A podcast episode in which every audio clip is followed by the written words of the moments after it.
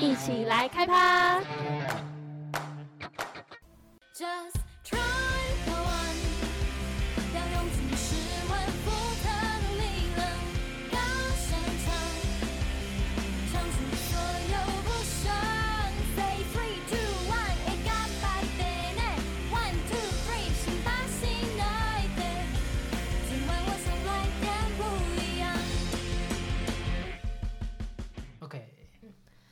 那就是我们有查到资料，是你们有参加很多比赛，就是一路走来感觉累积很多经验嘛。然后我觉得成绩也算是备受肯定吧。那我想要问，就是你们在参与这些比赛的过程，有遭遇过什么挫折吗？或是比赛对于你们来说，它的意义在哪里？我刚刚是问句，备受肯定。没没没事，我不会介意啊。挫折哦，我觉得挫折成绩很多的，好啊很厉害嗯有吗？我我想问一下，在你们学生这样看一下，因为你们不是台北人，因为我们都参加台北的比赛，就是因为你们不是台北人，然后我们都参加台北的比赛，你们有就是你们会听到这些比赛过吗？还是你们平常就有在就是接触？哦，因为我有朋友就是嗯有比精选，然后我有去看过，我觉得很厉害，哦，就觉得哇，嗯里面的大家的都是就很有创意，就是。嗯，就是我觉得应该说，我去听那些比赛，不只是听到好听的歌，我觉得有一些人是打破我对音乐的认知，就是原来音乐可以这样子玩。然后之前、因为我是看到他们是请黄轩当那个表演的，哇我那整个被吓疯了，就是太厉害了吧。嗯然后上次就是受访者有讲到说，就是黄轩音乐细节很多，什么倒着听是另外一种说话的方法。嗯然后我就觉得说，就是就是更让我觉得震撼的是，就是音乐不止，就是我觉得疗愈人心是一个点，但是嗯就是。超过这些，然后你用一种很特别的方式去讲自己的故事，是嗯就是，所以我会想说，就是看到这些比赛，然后其实每一个创作者都有自己的理念。那你们当初就是在做作品的时候，有没有什么对自己的作品有一种特殊的解读，然后是别人可能没有注意到，然后你们可以分享的吗？其实我刚刚我现在好了，我我刚刚会问这个原因是因为我现在已经对那些比赛没什么感觉，因为可能是毕业吧，就会觉得说那些虽然有得奖有什么，然后那时候哦自己好冲，可是我觉得印证到我现在的生活好像没有直接的改变，但是也许那些都是我过去很好的一个事迹。然后你问挫折，我觉得那时候的我对于音乐比赛的那个态度，我觉得蛮不好的，是我一直很想得奖。然后我有跟你讲过吗？嗯，讲啊，对啊，就是那时候我就一直觉得，哦，得奖好像比较能被看见或什么。我觉得那时候我对于音乐的那个想法跟做事态度就已经偏了，对啊，虽然我有得奖，可是其实其实我觉得最重要的是那个过程很快乐。但是我记得我那时候好像练团的时候，好像会给别人压力。我就我后来想想就觉得，我那时候为什么要这么的，就是这么的令人讨厌，鸡鸡啊，不讲鸡巴嘛，没有啦。哎剪啊这个剪掉。没有，可是我觉得，我记得我大二大三，因为就是没有得奖这件事情，非常的挫折，然后得失心很重，然后我就已经失去了做音乐的那种呃很纯真的东西。可能是因为我后来思考，是因为我觉得我好像只能在比赛的时候被看见，其他的其他的在学校什么都是默默无闻的人，就是我可能很在意的是。一个存在感，我觉得这是一个我一直想要克服的课题。对吧、然后后来我大四的时候，我就写《孤独孤独》那首歌，《孤独狂想曲》那首歌，是因为真的是朋友变少了，然后我变得要会独处这件事。其实那时候我很挫折，就觉得哦天啊，为什么独处这么难什么的。不过后来我就是就是也把它写出来，我就觉得好，我就是拿这首歌去比赛看看吧。然后我改变自己的心态，我就没有这么在意哦要得多少奖什么什么的。然后那时候才遇到就是尾鱼，对，然后我们就合作，然后后来我们就越来越就是蛮开心的。就是后来大四我才终于比较比较知道自己在干嘛，而不是只为了得奖。对啊，嗯，那时候真的是很很不健康的那种状态。对啊，嗯，然后吧，哦，我跟梦琪可能他的想法有点不一样。对，就是因为基本上，我觉得我会把比赛跟做歌放在两个不同的感觉去弄。因为比赛这个不是说比赛不好，我们的目标就是因为基本上会去比赛，我们的目标就是得奖。那得奖这个，我觉得过程最重要的还是过程啊。可是其实如果你没有得奖，大家一定都是会觉得哦，可能自己不够好还是怎么样。可是其实因为最近，我最近有回去帮那个学弟妹他们去编曲，然后就觉得金勺奖他们编曲，然后他们都有进决赛，这样其实其实我有感觉重温到以前那种感觉，就是说共同就是我们今天为了这个比赛共同努力，我觉得这个过程是非常棒啊。有没有得奖那个其实有很大部分是运气，今天这个老师喜欢你的歌啊，那你就是有可能会得奖啊。基基本上他不喜欢，那就可能不太就不不太会得奖。可是只只要你基本功有做好，那接下来就是运气。对，基本上是这样啊。其实就是今天我我现在的态度就是，哎，我们去比赛，因为我我蛮享受那个，就是为了这个啊同一个同一个目标去，对，同一个目标去努力的那种过程。嗯那再来就是，其实其实今天不管他有，就我也跟我们那些学弟妹讲好，是说如果不管不管今天你有没有得奖，我都想帮你把它录起来，放之后嗯放 Street Voice，、因为我真的蛮喜欢他们那个双主唱的那个声音。嗯对，就是我纯粹是喜欢他们的声音这样子，嗯。对对对因为我们也有问另外一个团，就是温蒂漫步，问他们说，就是参与比赛的想法跟经验，就对他们来说，他们是都是保持着一种玩的态度嗯去参加比赛。对对对，这样会比较好。就是你要享受在台上的过程。嗯，没错。但是他们也有提到说，他觉得有没有得奖，真的就是有运气的关系，就是嗯很很很主观嘛。艺术这种事情都是很主观的。嗯，没错，对啊。然后如果说创作理念的话，其实没有特别想过有什么创作理念，因为就是我们就是想把故事写进去。嘿对，这是对对我们最单纯的想法。对那你们最近的创作有在新尝试什么东西吗？哦，就是哦我我本身有啦，Hush Noise，有听到的听众可以再听上一集哦。他就是嗯，尾鱼有提到这个曲风，Harsh No，你要不要拼音一下那个 H A R A R S H N？O I S E，嗯对，然后噪音就是所谓的噪音音乐。对，嗯我想尝试看看把它加入流行歌有没有有没有办法合在一起，虽然嗯，感觉很难。哎，要去那个噪音现场，然后录，然后你要在这种。我要先学会破坏一把吉他。没有要先学会很有钱，可以破坏一把，再买一把，哎，对对对那就没有吉他了。有啊，你现在本钱蛮够的啊。没有啊，没有。那你们有试试看，就是比如说在路边，然后录一个觉得还蛮有趣的声音，然后把它加进去自己的作品里面，这样过？哦我之前有尝试想要把那个、哎，就是因为我家，我我的老，哎、我上礼拜去那个扫墓，然后我的老家在湖口，就是新竹湖口，把什么然后幽灵的声音是是？然后它有一个鸡圈，就是养鸡的场，然后那时候我就是拿手机，我就是拿手机录那个鸡的声音，对，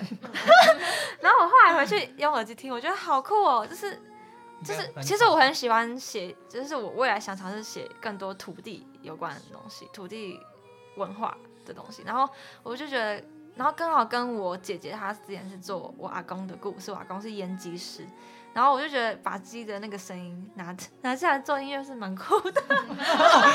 我我我想不出有什么音乐，我没有什么歌可以放鸡的声音。可是我觉得还蛮有创意的，就是感觉后摇有鸡的声音的话，我我会想到，就是嗯，尖叫鸡啊！不是我会想到是一首就是嗯写写给早晨的歌，哎，就是好好因为我觉得，如果是早上的话，起床，然后感觉很需要一个会让我充满活力的一首歌。我每天早上就是刷牙之前，我都要就是塞哎听鸡的声音。我也是听声音，这样我才有办法醒过来。你说听鸡的声音不？是听歌啦，哦就是听首歌，就是啊可能我有一个歌单，然后它就是里面有记很多，就是关于。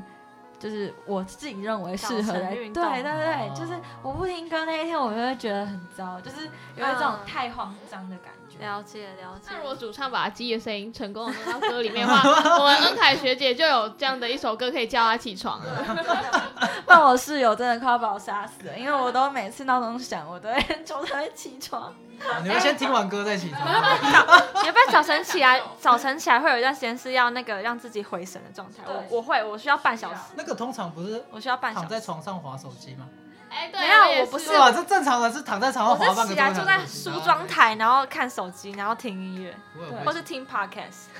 我真的觉得那个那段时间很重要，那段时间好我也觉得是跟自己对话吧，就是说，好，今天要开始喽，今天要开始。对对，好厌世的感觉哦！今天要开始了啊，又要见到啊，又要录了，又要来了，又要上课。早晨运动吧。然后我的话，我会哦，因为我本身就很喜欢那种大自然的声音啊，所以尤其实我蛮喜欢那种自己去看夕阳，然后在海边听那个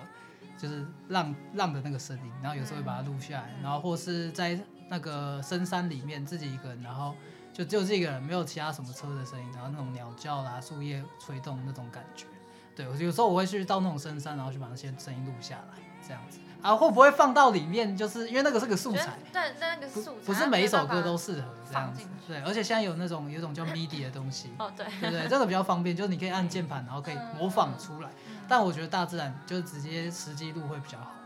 那个要用不同的器材去录，用那个就是你看拿那就个毛毛的那个，以音乐来讲的话，就是那个会比较麻烦，就是你还要考虑到高频什么。嘿，对，啊，我们不会想那么多了，所以我其实通常还是直接用 MIDI 的会比较比比起我手机在录的会 MIDI 比较好。里面有鸟叫声，有啊，有鸟叫声，还有恐龙叫，我不知道在在想。对 那你们，平常会怎么训练自己维持创作的习惯？我也是，哎，我觉得没有没有没有训练，就是他没有在训练，没有，偷爆料，偷爆料。习惯没有我最最近有找老师学那个啊，就是在再去找老师学做创作这件事情。对啊，嗯，啊，我就我不不需要维持，因为我觉得我好像本来就很喜欢乱想，然后把是胡思乱想的东西写成歌吧。对啊，我觉得就是，嗯，因为我们是传播科系的学生，就是我们算是也算是每天都在创作吧，只是我们创作的东西不一样。就是像我可能会喜欢把自己的突然想到的一些感受用文字把它写下来，可是你们就是用歌去把它记录下来。嗯，这个会有点不一样，就是因为音乐里面也分好几个，第一个作曲。作曲这种东西比较像灵感，你有就有，没有就没有嗯这样子、啊。可是其实，在后面的编曲啦，像是编曲之类的东西，靠技术。对，然后是混音的那个东西，那个就是那个基本上就是我每天的课题，就是我可能下一整个下午就花个花个三小时，然后坐在那里前面，然后随便弹一首，然后把它做成一个小编曲。嗯，啊，最好的状况还是就是我可能会找到哎、学弟妹要来帮我，然后我就哎刚好我当做练习，免费帮他们，然后帮他们编曲，帮我混音这样子。对不对？那个就是每天基基本上我一个礼拜三天工作，剩下几天就会排这些，嗯，对不对？他其实蛮有就是自律的，我觉得他是一个蛮自律的人。就有运动的人通常会比较自律，对没有运动哎，好好刺我，哎，这大家都有在运动吧？应该都有在运动吧没？有在运动吗？有在健健身怎么的吗？偷笑。我我自己大一的时候，大一时间超多，那时候几乎就是一个礼拜应该会有三天都跑去健身房不，错啊，超认真运动。对啊那时候真的有瘦，然后后来大二就搬到离健身房超远的地方，然后我现在就是啊一个礼拜去一天，我就是觉得搬家的问题超棒 对吧？去健身房通常都是因为我觉得去健身房让我有压力，我都会为什么直接去操场跑步。我不知道，我就看那些帅哥，我就觉得哦，帅哥是不是？哇，哎哎哦没关系，没关系，没有，就是我和我当初开始健身的时候也是，就就其实跟很多事情都一样啊，我就是菜鸟，我整个我穿一个背心，然后整个超瘦，超级瘦那一种，然后别人看到他一脸就是说。哦，你你不要占用器材好不好？你可以，你可以对，就是你可以不要在。这边吗？啊，这边我们也是有时间，你在这边占用这些器材啊，我当影响到我肌肉生长怎么办？对，一开始会这样 啊，可是就撑过一年，基本上大家就会哎哦尊敬，哎大哥大哥，哎你又来了这样子他真。的有练变壮，对，虽然像像外表看不出来，可是就基本上就是有型的那一种。对，我觉得这个是我在做运过程中蛮有陪伴的，就是一个自律的东西。然后，而且我觉得运动可以让自己的心情变好，然后比较会有正面的力量去做事情。这样我自己是没有健身过啊，可是因为我自己是很喜欢跳舞，所以我哦，不错啊。哎有我也很喜欢跳舞运动就可以约跳舞舞当做一种运动。你该不会跳那种韩团什么的？嗯，哦，谁哦！哎，我想去学跳舞，哎，认真。不用，你都讲讲而已。没有，我 现在有修一堂课叫做那个就是 MV 热舞，然后我们最近刚跳完那个谁，我们跳马马木的那个阿雅，然后啊。就是没听过。我们我们那时候我们我们这一个团就是超大家都很认真，就我们还特地为了这个期中考，然后他们有一天就约出来，然后一直练一直练一直练，然后哦可是因为我另外三个同学，他们都是就是有加过舞社，或是有跳过这个课，然后我就是很久没跳了。就我那天一去跳，才练三个小时，我就脚长水泡，超好笑。但我觉得，其实跳完之后，我其实是在其中之间就是挤时间去跳。可是我觉得，虽然跳很累，可是我觉得跳一跳是真的，会让。真的会让心情好嗯超多。嗯，嗯，没错。那我们就回到刚刚伟宇说的那个，就是自律的习惯。就是虽然很多时候我们可能会觉得灵感是突然有的，可是我觉得人就是创作的时候会有灵感，也是因为你一直在努力，一直在找寻那个灵感，所以那个灵感才会在某一天的时候突然出来。就是我觉得就是在写文章的时候，我常常会有这样子的感觉。嗯，那接下来想要问你们是有在创作初期有参考过什么样的创作者吗？创作初期，这个你讲好，我都忘记名字了。人家伟鱼他真的是很容易把东西念错，你知道我们写了很多歌，比如说我们有写歌叫《办公室森林》，然后他翻成英文，因为他英文好像哎，我英文，我英文学哎学测吧，学测好像才五几分而已。啊，然后刚好淡15淡江电机不用 不用看英文，然后英文只有零点五乘以零点五，因为那时候是倍率，就是乘以零点五，然后那个自然跟数学刚好乘以两倍什么的，然后我就进。哎、你不是对，帮我们有首歌翻译，然后那时候我一直笑你，说你说 Jungle Office 吗？不是另外一首，还有什么那个 Believe You Will 哦 Come Back。对，不是就是你一直打错那个拼音，然后算了没事，哎、相信你会再回来，不就 Believe You Will？反正这文法有问题啊，对不起。哎，下我我刚刚回答什么？我们刚刚在聊什么？就是有没有、哦创作初期参考哦，来创作初期有没有参考？哦，有啊，我超爱陈绮贞，然后还有那个郑怡农，然后还有、哦，还有，可能因为他们的歌风格跟唱法都我是可以驾驭的，然后然后就是都会参考他们写歌的方式跟作曲的方式，然后结果发现我每次写的很多歌都跟他们很像，然后就被很多人说，哎、你这个没有特色什么，然后后来我就想说没差，我就继续写这样子，然后我觉得我写的很多歌都是跟内心比较有关系，就是因为我是一个比较容易想很多的人，然后会胡思乱想，然后我就会把主歌是一个地方，就是把那个铺陈出来，然后副歌我就想要比较多，我会比较常用比较高，呃，比较那种高声调嘛，高频高频的，就是唱比较高音的地方去就是。起伏啦。对我喜欢起伏比较大的，我喜欢那个起伏 dynamic 比较大的东西。对啊，然后后来一直都有在听独立乐团，之后我大一大二就开始听独立乐团，我很好奇才听哦，然后我才发现原来独立乐团很多歌都是可以跟流行音乐很不一样的地方，就是他们不会在意说主副歌一定要怎样，对啊，然后就就其实也是受很多像 Face and Easy 啊，还有嗯还有谁啊那时候哦还有 Hello Nico，然后还有还有谁？我现在现在正在思考我第一次听到的独立乐团告我的 Face and Easy，告人是很好奇的。铁约翰，还有还有 Nico 啊，还有那个哦，好乐团，好乐团我也很喜欢，好乐团也影响我很深。然后还有，好，现在突然忘记 他们的名字了。后来我就听很多很多这样子，对啊，我就觉得他们是非常灵活，在运用编曲跟歌词，还有他们把自己脑袋很多很奇怪的想法全部写出来，我就觉得他们好厉害哦，对啊，嗯对，就是初期就参考这些不同的，啊，我是比较不一样的，我是比较不一样啊，因为基本上我都记不住什么歌名，所以我也讲不出哪一些歌 这样子啊。不过因为很多的那种，其实我听一首歌，我不会说它它是它整首都很好，因为其实每一首我没有还一个作品，它不会是完美的，所以其实我会很喜我会喜欢它某一些东西这样子，所以我其实基本上我从西洋到东洋到日本到韩国。对，反正就很多地方，我每一种都大概有听过这样子。对对对，啊，像是日本的话，我会比较听那种比较重金属乐团啦，或者是那种呃，可是其实差别很大。重金属乐团会呃，呃动漫歌我也会听，像是我觉得那个什么《晋级的巨人》的那个主歌，哇，超爽，那个那真的超爽。点头如哎、捣蒜。他是什么？那个是什么？哦，来那来做啊。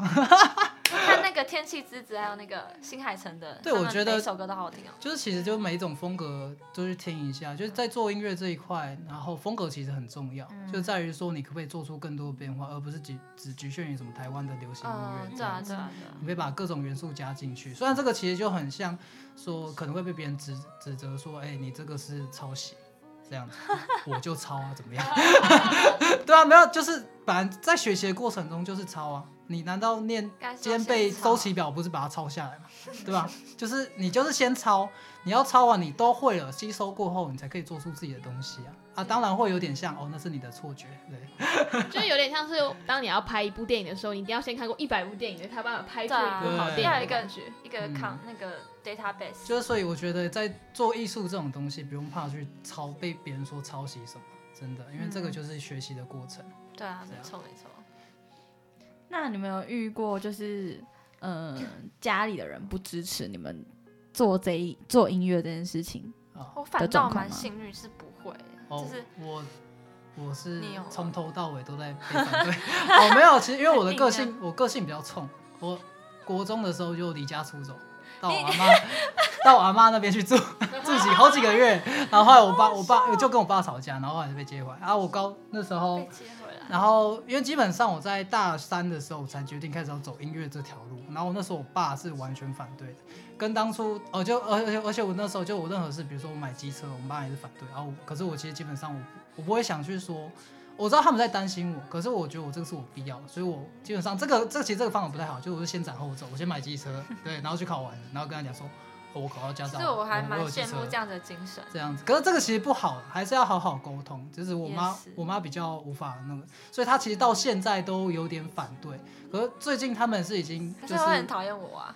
啊不会啊 不会就听到啊不会我唱歌，啊不会，就是最近他们已经开始习惯，就觉得他们他们已经比较开明说，哦你想做什么很感谢你。爸妈，因为他其实他们他们其实都是在，就是爸妈其实都是在担心说就是担心未来没有钱啊什么。活不活得下去。对啊对，讲白就是你活不活得下去这样子我觉。得现在这个世代已经不是只有靠过去他们的思考去想事情了。啊，基本上我就是跟他们讲讲白是说啊，我现在家教，因为他其实一直想要，就是呃比较旧旧时代的老人家会比较想说，让你去考电机师不是不是电机，是说你没有一个正职哦，这样子，他会很想要让你正职。可是其实，在我的就我们现在观念就是，其实你做一个兼职，比你做一个正职其实还要赚。真的一样的时间会比较赚。唯一不能保障就是你兼职的赚钱不会很不会很固定定，对，不会固定。就是其实这是爸妈会比较担心的。可是因为我有我有我的梦想，所以我我会会给自己一个停损点，可能在三十岁之前我想要这样做。啊，如果真的不行，那我再去找一个正职这样子。因为毕竟我会我会的领域算是蛮多，我做过蛮多工类似的工作，棉花糖什么，我我也会卷棉花糖，我会卷棉花糖带小哎，孩路边看到你在卷棉花糖，哎，有可能，有可能有可能是路边放个碗在那边的路边棉花糖，然后一边弹钢琴，哎，好像不错哦。哎、对，就是基本上我是不怕我之后找不到正职这样子，就我对自己是有其实蛮个自自其实他信。真的蛮厉害，他工作狂，跟工作达人。我觉得我不是，我是那种啊，真是工作很不顺遂的人。但现在还好，对，对啊，所以基本上我爸妈现在已经比较不会，像我今年其实我我已经考两年音就是音乐流行系你要不要讲你的那个？哦，反正就是诶、我第一年去考那个北艺大没有上，然后啊第二、我有上，然后但是我不能念。哦对，然后第二年是去我今年是去考福大跟师大，然后也都没有上。这样。啊，可是我觉得就是那个就是也是有半运气，然后半有可能是我真真的实力不够这样子，所以我就觉得还好，因为做一做因为我去的目的只是，其实我去的目的就是为了认识老师，然后再就是把学历刷掉，变成音乐系，这样我比较好接到钢琴的这种家教嗯可。是你其实只差那个历史而已啊，哦，对，我是吗？其实我这这个是我的我的认知啊，就是其实他们考试师大的那个考题里面有出到有关就是摇滚乐的历史的类似这种题目啊。可是因为我对音乐的认知是，我觉得我想要我可以去了解那个风格是怎么做的，可是我对它的历史我没有兴趣。对我以前社会科就很烂呐、对，所以我就觉得你是那种没有兴兴趣的事情都不想不上不想碰。对对，就是觉得这点我也是蛮佩服，因为我是那种什么东西都可以的人，就是嗯因为我对音乐历史我超有兴趣的。然后那时候我有读一些书，然后我听到他因为这件这个事情，然后就是那个没有上，我就觉得啊，你怎么你怎么不不问我？没有，因为说，我因为刚当其实我在念，这是我念的方向错误，就是没有、哦我没有想到他会考到摇滚乐的历史这样子，然后就没有上啊，没关系，我也没有很伤心啊。我爸妈听到也就说啊，那你接下来怎么办？他就是关心的问一下，这样子，就是我觉得他们他们以前虽然会限制，不过他们最近比较看开了一点，这样，对对对对，就是跟家人沟通很重要了。嗯，那我们上一次访问另外乐团的时候，他们也有提到，就是他们为自己设立一个停损点，就是我听到一模一样的句子，就是啊大家都不用，他们都觉得不用怕，我就是设定一个年纪，或者设定哪一个年，我就是做到什么样的程度，我就是现在就是勇敢去做的这种态度。对，我觉得这样。嗯不，这个东西就是因为现实是残酷的，对 不对？所以你真的，如果你真的打算靠音乐吃饭的话，最好还是要设立一个停损点。如果今天你到那个停损点都没有做的话，你最好还是要为未来打算。虽然这个是真的是很残酷的事情，像是其实就跟你们做作品也是做作品的道理也是一样，就是你今天做一个作品，没有作品是完美的嘛，对不对？所以你要设一个停损点，说，哎，我今天就到这里。那你之后想要再改变它的话，就是你等你的层级提高一个层次之后，再回来把它修完整。这样没有一个作品是完美一定的，这样你永远不会满足于你的现在这个作品。这样嗯所以就是要一直持续的坚持的感觉。呃，对对对，就基本上一个就是基本上停损点这个，我觉得蛮重要的。嗯，那针对坚持这件事情，就是如果假设今天你很努力了，但是对方还是没有办法理解你的作品，你就会用什么态度去面对？其实我也很想问这个问题，是你那时候设定这个问题的时候是怎样的想法？对，因为因为我觉得这个有好几个状态，就比如说我们在练团的时候，我给他们我写歌，然后他们打枪我的时候，那时候我超生气的。我们常那还有另外一个情况是，可能有些制作人不喜欢我们的歌，那我们要怎么说服他？那就我有遇过这个事情啊，就是因为之前我有跟你说，我我们不是有给那个，但我不能讲是谁，一个很厉害的制作老师听我们的歌，他就说就没特色啊、然后或是嗯没有没有卖点或什么，反正就是讲一些会让我比较击溃那时候创作动力的一些话，然后然后我那时候其实会觉得很难过，可是我后来觉得。也许那就只是他们主观的意见，对吧、然后，但是我觉得沟通很重要，因为如果你遇到一个很厉害的制作老师，那他假设他跟你真的是对你的作品很有兴趣，那你未来要跟他合作的话，你必须要有一些态度，还有一些沟通的方式，因为你就不能一直停在自己的世界去想你的就是那些原创，就是要变得比较成熟一点，去想未来的一些合作事项。我我是这样跟自己讲的，对啊，这是这个问题，我有回答到问题吗？有有，我觉得 其实是一个蛮好的答案，就是。也是一方面是给自己的一个鼓励，然后一方面也算是可以给，应该有很多人有跟你们有类似的感觉。对那啊对啊嗯，那面对这些的话，你们就是在最后有没有什么想要跟跟你们类似的人说些什么，或者是或者是正准备往这条路前进的人说什么话？哦，好，我们讲。好，你来讲 就是我觉得啊，就是刚刚很多问，就是其实会有很多问题是说，今天那个老师或是观众不买单，这个问题非常大啊。这个在于是说，今天假设是老师好了，那他可能说，哎、就是刚刚徐梦琪讲的说，哎、你这个太常见，这样。可是你要想，这些老师听过千百种，啊，可是你刚好也做出了这一种作品，这样子，所以老师会觉得说，哦，你就没有特色，这样子，对。可是在于这个东，因为音乐方面是音乐这个方面是有很多的，所以其实第一个老师的话可以听，那当然你也可以不听。也就是说，我要表达意思说，你想做就做，你不用去不用特别去管它了。可是老师的话里面还是会告诉你说，哎，你这个没有特色，那你要想想看看有没有什么方法，有没有别的方法是可以去改变你说，哎，这个我可以用别的方法去做，让它变得有特色一点出来。对，因为其实特色这种东西就是很像是说，哎、你就跟别人一样啊。可是现在台湾有几百几百万首歌啊，基本上很难，你很难找到说哦，有一种风格是没有人做过的。对，所以基本上是这样。所以我觉得还是要你喜欢就好，这样子，这个是最重要的。对我觉得在创作初期可以先不要想这个问题，就是先把你真的很内心，先把你真的想做的状态，先把它做到一个程度之后，你再去问比较专业的人，对吧、然后有些老师他会讲话比较锋利，那你就是要能够承受，或是你能过滤，然后但不要忘记要回到自己，因为其实我跟他们相处跟。他们做歌，我会发，我会发现自己很容易被老师影响，就是被一些专业的权威老师影响，他们的话会很容易让我觉得自己很烂什么的。可是我会觉得说，就是跟结局还有委员他们，他们就会说，可是你自己的东西要保护，就是你不要被人家的东西，就是很容易让自己很自卑，对吧、因为我觉得那是一个过程。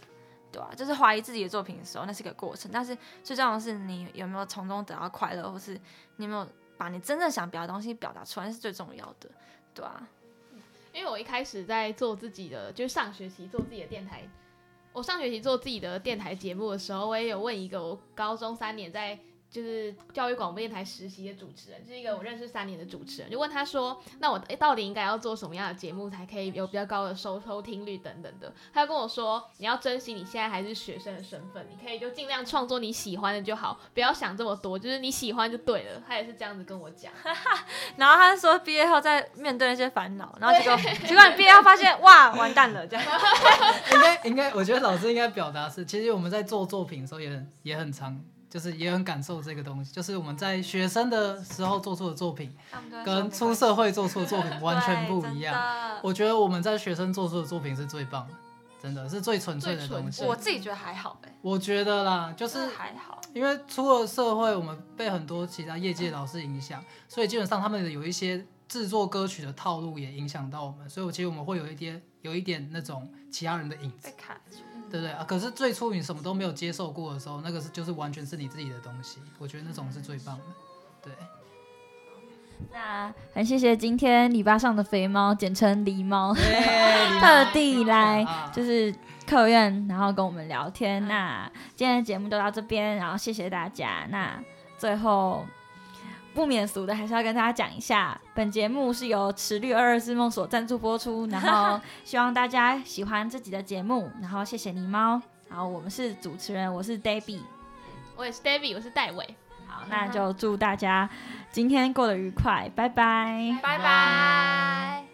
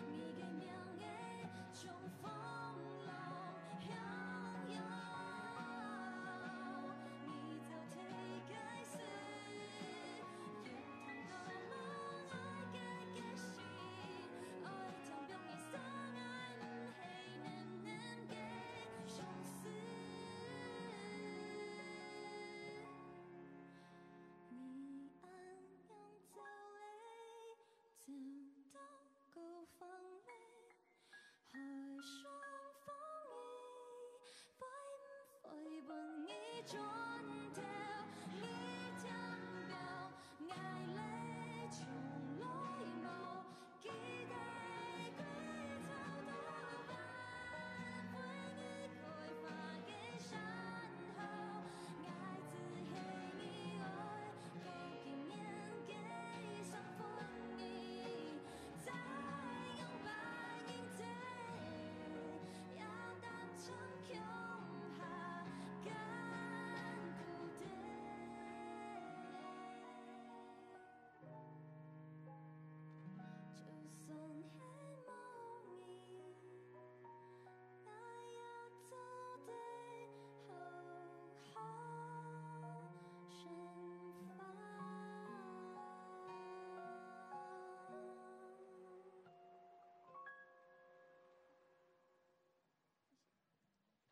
谢谢。